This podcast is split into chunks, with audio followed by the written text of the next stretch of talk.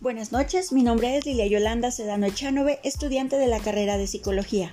Materia, Anatomía y Fisiología del Sistema Nervioso.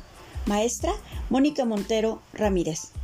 En esta ocasión hablaremos acerca de los tipos de lesiones en el cerebelo, las secuelas cognitivo-conductuales y motoras, de acuerdo a la situación presentada.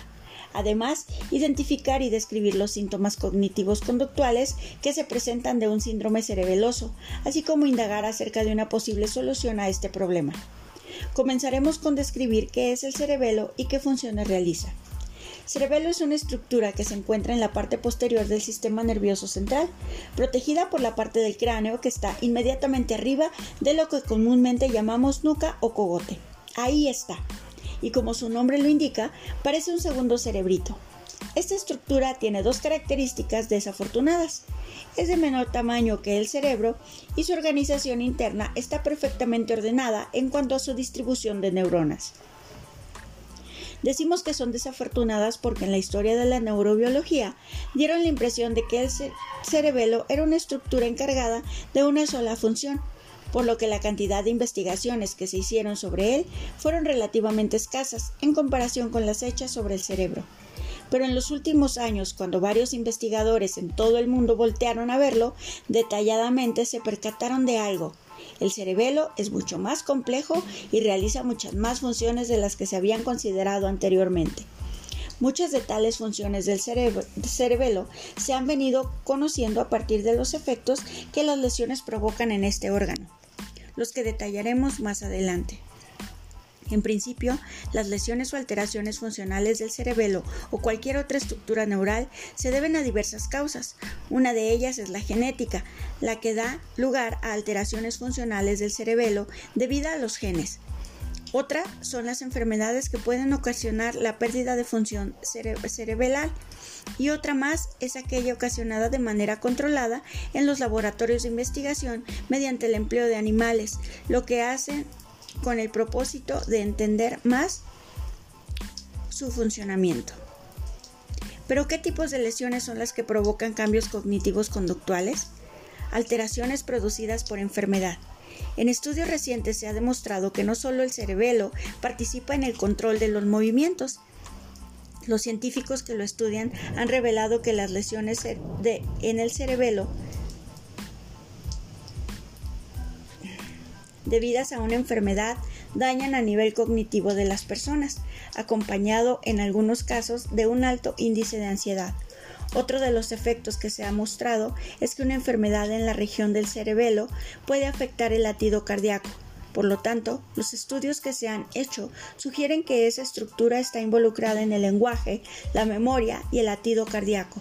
Cuando se ve afectada la estructura cerebral por algunas enfermedades, la capacidad de aprendizaje, las funciones fisiológicas y los movimientos se ven disminuidos. También están las lesiones por accidentes.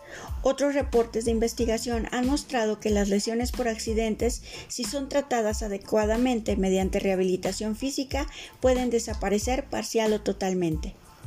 Lesiones controladas en el laboratorio. Los experimentos controlados con animales han ayudado a describir mejor el funcionamiento del cerebelo Muchas de esas investigaciones hechas con ratas han ayudado a los investigadores a tomar decisiones en aspectos tales como la rehabilitación física y los efectos positivos de un tratamiento específico.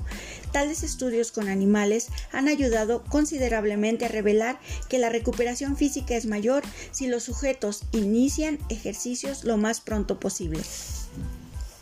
El cerebelo tiene una región inmediata denominada vermis, que cuenta con 10 lóbulos. También tiene dos hemisferios, uno derecho y otro izquierdo, y en la región profunda tiene tres pares de núcleos. Hemos citado estas particularidades para que nuestros escuchas comprendan mejor las siguientes investigaciones referidas a estas regiones del cerebelo. Un estudio reveló que al lesionar la región central del cerebelo en, las ratas, estas tuvieron problemas de locomoción. También se ha hecho investigación con monos, los cuales tuvieron problemas motores para caminar al recibir una lesión en el cerebelo. En otra investigación hecha también con ratas, los científicos dañaron el cerebelo en su parte media o vermis, así como el núcleo fastigial. que se encuentra en la región profunda del cerebelo, tras de lo cual hubo una disminución en la movilidad. Sin embargo, no se vieron afectadas otras conductas como la alimentaria. Estos antecedentes muestran en conjunto que el cerebelo es una estructura fundamental para el control del movimiento, así como para la adquisición de información sensorial que dispara mecanismos de aprendizaje y memoria. Propuesta de solución. La terapia cognitivo-conductual. ¿Qué es la TCC? Es una forma de entender cómo piensa uno acerca de sí mismo, de otras personas y del mundo que lo rodea, y cómo lo que uno hace afecta sus pensamientos y sentimientos. La TCC le puede ayudar al paciente a cambiar la forma de cómo piensa, cognitivo, y cómo actúa, la conductual, y estos cambios le pueden ayudar al paciente a sentirse mejor. A diferencia de algunas de las otras terapias habladas, la TCC se centra en problemas y dificultades del aquí y ahora en lugar de centrarse en las causas de su angustia o síntomas en el pasado, busca maneras de mejorar, su estado anímico ahora. Se ha demostrado que es útil tratando ansiedad, depresión, pánico, agorafobia y otras fobias, fobia social, bulimia, trastorno obsesivo compulsivo, trastorno de estrés postraumático y esquizofrenia. Desde lo investigado, podemos afirmar que realizar una rehabilitación multidisciplinar maximiza las posibilidades de recuperación funcional a medio y largo plazo. Muchísimas gracias, esto es todo por hoy, espero que haya sido de su interés.